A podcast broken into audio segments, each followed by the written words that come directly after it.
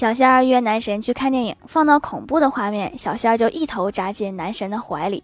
男神闷哼了一声，然后伸手拍拍他的肩膀。电影结束之后，男神依然捂着胸口。小仙儿大笑道，抱一下那么紧张啊？这时男神回过头，幽怨地看着他说：不是你撞得我好疼。小仙儿问：哈，那你干嘛拍我肩呢？男神望天说：我我推不动。